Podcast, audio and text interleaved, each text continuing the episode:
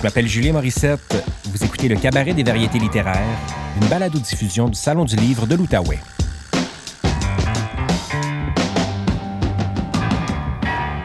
Dans cet épisode, l'autrice et artiste visuelle Sophie Belair-Clément nous présente Tandis que la fleur d'une hydrangée posée sur le sous-main en cuir résiste à la décoloration, publié au Cartanier. La lecture et l'entretien ont été enregistrés en septembre 2020 à Gatineau, dans le secteur d'Elmer, en face de la librairie Bouquinard. Chapitre 4 Autour du feu dans la cour arrière chez Gourou. Dites pas ça à personne, là, vous autres, le soir de l'hôtel Linson. Ben non. On est parti de Bois-Franc, on est allé voir Claudette à Montréal, c'était sa fête, ça coûtait 20 pièces de gaz, je pense, l'aller-retour. Non, peut-être 40. J'ai jamais donné d'argent pour le gaz, j'étais pas en moyen, pas trop. Pour la bière puis tout ça, oui, mais après ça, pour le gaz, ben là, Jean-Marie payait le gaz. C'est lui qui voulait aller à Montréal. Je travaillais pour lui, là, puis tout ça, mais payé pour lui. Je restais au Bois-Franc, j'avais ma chambre. On buvait de la bière toute la journée, on écoutait de la grosse musique, les gros speakers dehors. Puis là, je m'assisais, puis lui passait le gazon, puis après ça, c'est mon tour, un petit tracteur, c'était le fun. Y avait-tu le tracteur à ce moment-là? Ben non, il y a eu la barouette. La tondeuse, la tondeuse à tapis, oui. Comme ici chez Bernard. Il achète une nouvelle, deux petits trous en avant, deux petits trous en arrière. Le terrain ici, là, tu vois, comment est-ce qu'il y a des trous dedans? Rien qu'à faire marcher, dedans, là, tu le sais. Ah, moi, je dis, Bernard, ramène-moi ça chez Jean-Tron. Tu l'as pris là, oui, chez Anatole Gagnon. Mais c'est des grosses trous en arrière, ça n'a pas d'allure. Hey, je force. Hey, j'avais épais de gazon comme ça, puis il est revenu la baie James. J'ai dit, là, tu mets des grandes roues en arrière, ça n'a pas d'allure. Vas-y toi-même, tu vas voir. Ton terrain, c'est pas fait pour les petits trous. Il y a deux petits trous en avant, mais deux grosses en arrière, mais le double, ouais. C'est ça qui a fait, il l'a vu. Parce que, tu sais, il y a un troc, il y a une flotte, il y a un gros, gros troc qui a passé par ici pour aller défaire la chute de l'autre bord. Ça a laissé deux grosses traces, ça, dans le terrain ici. Mais là, c'était là, il y a des gros trous. On a ôté le poteau, ça a fait un trou. OK, on l'a rebouché, mais les trous étaient pas bouchés. Il dit bouche-les avec une pelle. Bernard, il y en a trop. Ça prend des grandes roues en arrière d'attitude, hostile-moi pas. Moi, je passe plus la balaye, la tondeuse, à tapis si tu me changes pas les roues. Ouais, il est allé chez les changer. Puis changer la lame pour l'aiguiser trois ans après. J'ai dit défais la lame. J'ai forcé, il faut forcer sur le bon parce qu'il y a un bord, c'est serré, puis c'est à l'envers. La roue tourne de même, le moteur est là, tourne sur le bon. OK, en way, amène la lame. Je sais pas si tu vas aiguiser ça, mais quelque part, ah, il correct, il savait d'avance. Vous dites, le système de ventilation fait compétition. Ah oui, c'est plein de trous. As-tu besoin de la spotlight, Denise? Il était correct, Bernard, parce que moi, c'est la tondeuse à main, je la virais toujours à l'envers. Pas sur le bord du carburateur parce que le gaz aurait coulé sur le carburateur. C'est une éponge, ça. Quand c'est plein de gaz, tu peux pas la partir. Il faut que tu penches sur le côté où ce que c'est que l'éponge est au-dessus.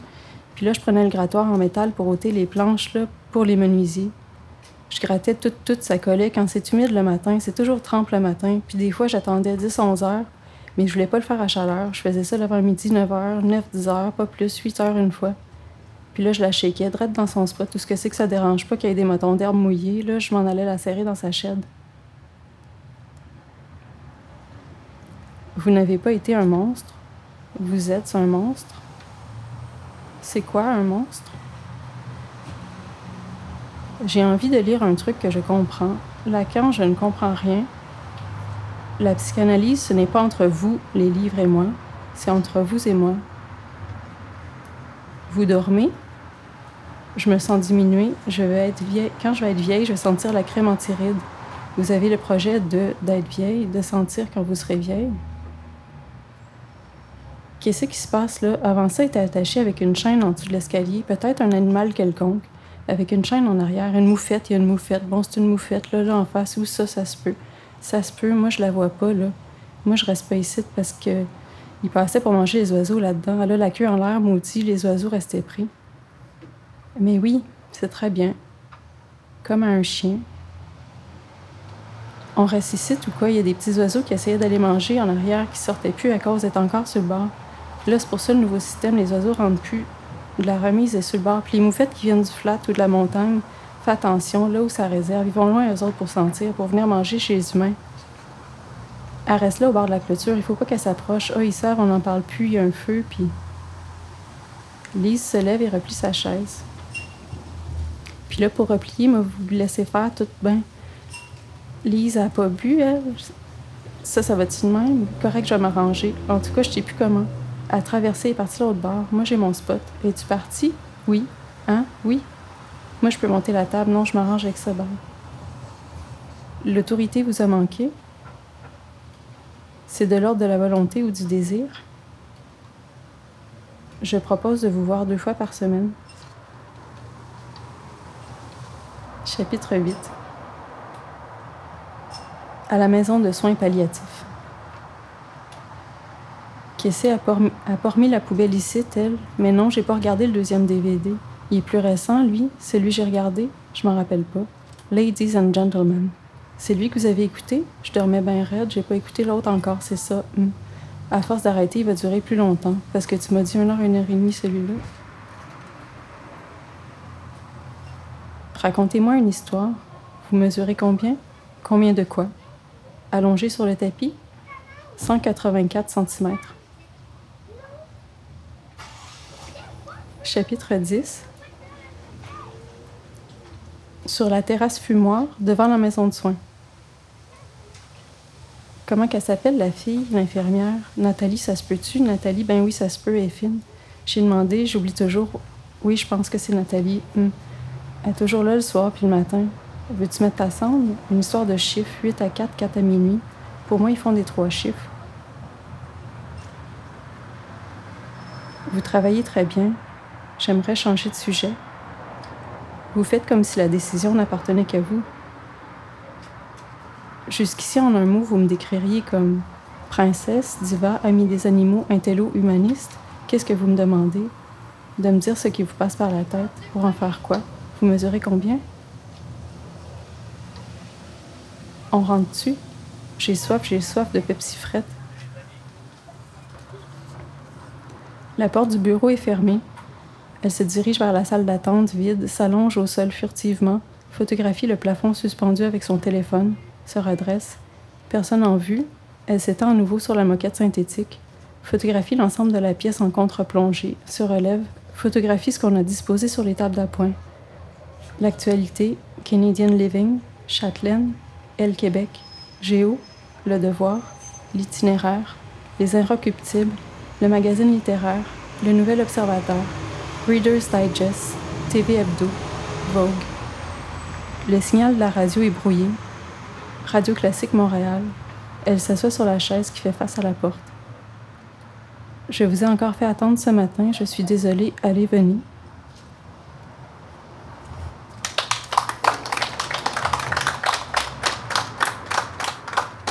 Merci, Sophie. De rien. Sophie, je te présente brièvement aux auditrices auditeurs. Tu es euh, une artiste née à Ottawa en 1978. Tu enseignes à l'école multidisciplinaire de l'image euh, l'EMI à l'Université du Québec en Outaouais. Tu es revenu vivre dans la région il y a quelques années.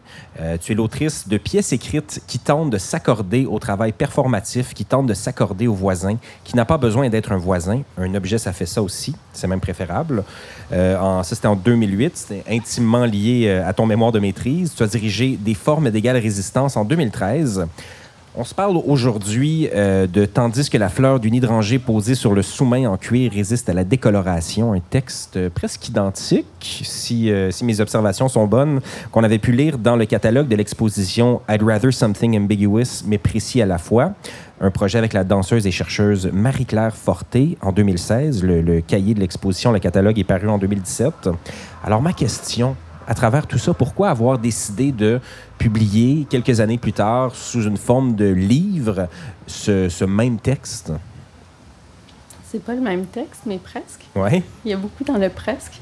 Euh, c'est, euh, j'ai envoyé des copies du recueil qu'on a fait, qu'on a édité avec Marie-Claire à plusieurs personnes. Et puis, il y a Simon Brand, un ami à qui j'ai envoyé le recueil, qui m'a conseillé de l'envoyer pour la, pour les éditions. Puis j'ai dit, ah oui, pourquoi pas? Tiens, je vais essayer au cartanier parce que je les aime beaucoup. Ouais.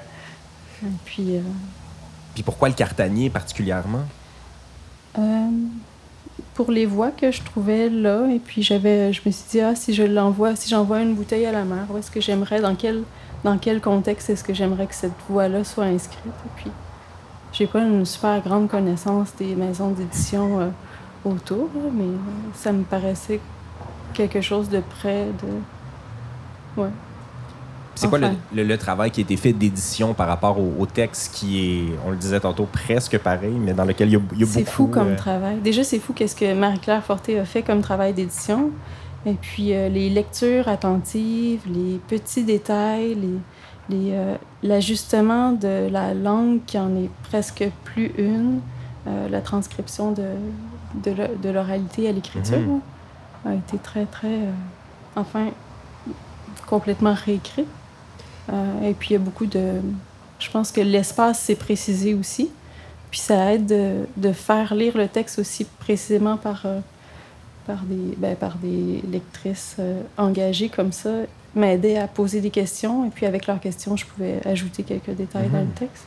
Mais c'est surtout, je pense que qu'est-ce qui, est, qu'est-ce qui était excitant dans ce projet-là, c'est de m'adresser à d'autres, un autre public que celui de, de la galerie. Est-ce qu'il y a justement un travail de, d'accompagnement, de contextualisation qui est important à la fois pour l'éditeur, mais aussi pour toi comme artiste, où tu souhaites je sais pas, avoir le moins possible de, de, barrières ou d'étapes pour qu'on se retrouve avec cet objet-là entre les mains et qu'on entre en contact sans nécessairement avoir tout le, le contexte de la démarche qui vient avec? Je comprends pas ta question. Sais, parce qu'un catalogue d'exposition, ça nous arrive dans un contexte, on a pu lire ce texte-là si on a vu l'expo en 2016. Moi, si je rentre à la librairie Bouquinard où on est en ce moment, euh, le Cartanier publie notamment des, des recueils de poésie, des, des essais, euh, des romans. Est-ce que pour toi, il y a une importance d'avoir cette espèce de contexte-là pour savoir que ça a été un autre objet avant et que finalement, de ça est né une autre forme? C'est-à-dire que au niveau de l'éthique, c'est important de nommer de où c'est parti. Puis moi, j'insiste à chaque fois sur le, travail de collaboration avec euh, Marie-Claire Forté parce que c'est une histoire d'amitié, tout ça. Mm-hmm. C'est qu'est-ce qu'on a envie de faire ensemble, quel projet on a envie de faire. On a aussi envie d'écrire des textes. Est-ce qu'on est qu'on s'organise? Et puis on auto-édite, on fait cette objet livre-là avec Simon Guibard, d'ailleurs, mhm. qui, a fait le, design. Mais c'est un, un projet qui est d'abord une autopublication aidée euh, dans, un, dans un registre amical, puis qui prenait son sens dans cette séquence-là, dans ce contexte-là. Puis j'aime, j'aime bien voir que l'objet est déplacé, puis la séquence est importante, c'est mhm. sûr. Là. Ça se retrouve maintenant comme objet entre d'autres euh, voix d'auteurs. Et puis, je pense que c'est sûr que ça, ça influence la lecture. L'exposition, je le disais, présentait ce texte-là projeté euh, sur des écrans, sans images non plus. Ce transfert-là vers le livre, qu'est-ce que ça permet pour toi? Bien, ça permet aux, voix d'exister comme un espace autonome. je pense qu'on a d'autres façons de se projeter avec un, un, livre comme ça, parce que ce qui est... Enfin, je reviens peut-être à ta, dernière question que j'avais mal comprise puis que je comprends à rebours. C'est correct. Euh, sans communiquer de presse. C'est-à-dire qu'il y a, y a cette, euh, y a cet euh, accompagnement habituellement du, du, du, guide de, de pour pas être trop perdu mm-hmm. ou des ou de, de l'entrevue. Hein? ah, ben oui. Il y a quelque chose de rassurant qui est écrit, puis il y a un sens qui est prescrit, puis on doit le recevoir comme ça. Mais le, le livre, sans cette, ce communiqué-là, je pense que c'est. Euh, enfin, ça fait plaisir de, de donner cet espace-là au lecteur. Ouais. Ah oui, tu parles de. Mais je trouve ça intéressant parce que, veux, veux pas, on rentre un peu dans le, le, méta de la chose, mais de recevoir un livre comme ça, préparer une entrevue sans nécessairement avoir les points de repère, ça fait du bien parce qu'on on finit des fois par tomber dans une routine et dans un, les cinq mêmes questions qui sont posées euh, à l'artiste ou à l'auteur constamment. Fait que c'est aussi rafraîchissant pour tout le système de, médiation, de médiatisation. Tu as effleuré la question du langage qui est super importante, de l'oralité, dans, euh, tandis que la fleur du nid de rangée. Euh, je sais que tu t'intéresses à cette utilisation du langage euh, selon le contexte, selon les, situations sociales. Et là, ce texte met en scène deux langages qui sont éloignés, le langage d'un cabinet de, psychanalyse qu'on a entendu dans ta lecture et aussi celui qui est très oralisé avec des ellipses dans les discussions familiales autour du feu. Est-ce que pour toi, c'est possible de retranscrire l'oralité sans tout recodifier dans, dans l'exercice? Ben, C'est-à-dire qu'il y, y, a des compromis qu'il faut faire pour pas, euh, entre euh, la, la, précision de la retranscription, son texte à la lisibilité de la chose. Mhm. Il y a quelques compromis. On a essayé d'en faire le moins possible, mais que ça reste toujours sur ce seuil-là d'être euh, fluide au niveau de la lecture. Et puis, il y a des illusions qu'on fait naturellement en lisant aussi. Puis, euh, il y a un, code d'écriture qui a été suivi par rapport à ça. Ça, c'est le travail des éditeurs surtout. Mais Puis il y a de la, veut pas de la retranscription euh, dans, dans cette, dans cette écriture-là, retranscription de l'enregistrement, parce que tu l'as fait euh, proche de Maniwaki avec ton cellulaire. Dans le fond, cette, euh, cette- cette- cet enregistrement-là qui a été retranscrit, donc qui est peut-être un peu plus, je sais pas, fidèle à, à ce qui s'est dit. Euh, puis dans l'impossibilité d'enregistrer des, des- des sessions de psychanalyse, tu l'as fait de mémoire. Ces deux, ces deux approches-là sont-elles fondamentalement différentes? Est-ce que ça se nourrit justement dans, dans l'écriture? Ben, C'est-à-dire que c'est pas. Il n'y a pas de vérité là-dedans, ou il n'y a pas de. C'est des, ma- des matériaux, il y a des matériaux bricolés, des matériaux de mémoire, mais je pense que ce qui est important, c'était de créer un dispositif qui mette à distance un et l'autre. Euh, c'est des, des méthodes différentes de collage et puis d'édition, c'est-à-dire que dans les sections sur la psychanalyse, c'est vraiment un dispositif qui opère ou des fonctions de langage qui opèrent, mais c'est les, les personnages vont, vont questionner différemment d'un côté et de l'autre la construction du jeu, Mhm.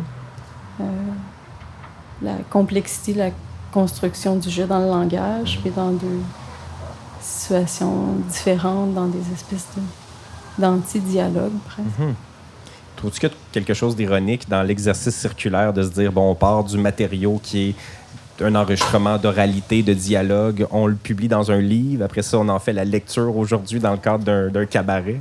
Ouais, je savais pas si je sais pas si ça marche. Je, je suis pas convaincue de l'exercice. J'aime ça! J'étais j'étais quand même ambivalente par rapport à la chose parce que je sais, puis je sais que j'y j'y suis pas arrivée parce que je suis pas une performeuse, je suis pas une actrice, mais j'essayais de, de ne pas jou- jouer de personnage ou de pas être dans l'expression, mais de rendre compte d'un contenu sans, euh, sans rejouer à nouveau Ouais. ce personnage-là qui existe dans le texte ou ces personnages-là, là, mais de pas intervenir avec une nouvelle couche d'expression dans le. Mais je, je- je- on a essayé avec Karina la première phase du projet, c'était Ouais. de, de porter ce texte-là à l'oral, puis ça fonctionnait pas. Donc il, est- il est passé à l'écrit, un peu pour ça, Mhm.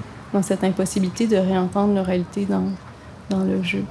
Ka- ouais, Karina Pavlikovski, qui est euh, une, une artiste. euh, veux, veux pas, euh, t'es- t'es ici présente et très proche de l'équipe de Transistor et euh, avec qui tu as travaillé. Je dois, je dois le mentionner pour les, les auditeurs qui ont besoin de ces codes-là. Oui.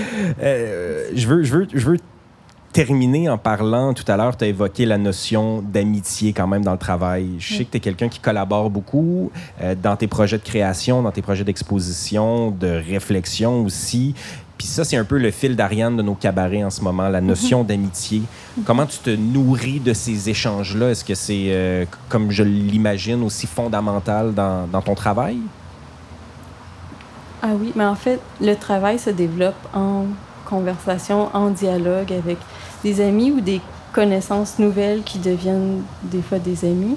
Enfin, en, en dialogue surtout, Mhm. euh, afin d'avoir une écoute qui est, euh, qui est pas simplement dans la projection ou dans le dans le ouais dans, dans l'abstraction, mais ça fait bouger le travail et puis ouais c'est important pour moi. Je, je, je je pourrais plus travailler comme j'ai déjà travaillé sans cet espace-là de, de collaboration, Mhm. Ou au moins d'écoute mutuelle et puis de dialogue. Ben, Sophie, merci infiniment d'avoir été notre invitée aujourd'hui. Sophie Bellard-Clément, je rappelle que tu as publié Tandis que la fleur du hydrangée posée sur le sous-main en cuir résiste à la décoloration au cartanier. Merci beaucoup. Merci Julien et merci l'équipe. Vous pouvez écouter d'autres épisodes du Cabaret des variétés littéraires sur le site du Salon du livre de l'Outaouais, sur transistor.media ou toute autre application de balado-diffusion. M'appelle Julien Morissette. Bonne lecture.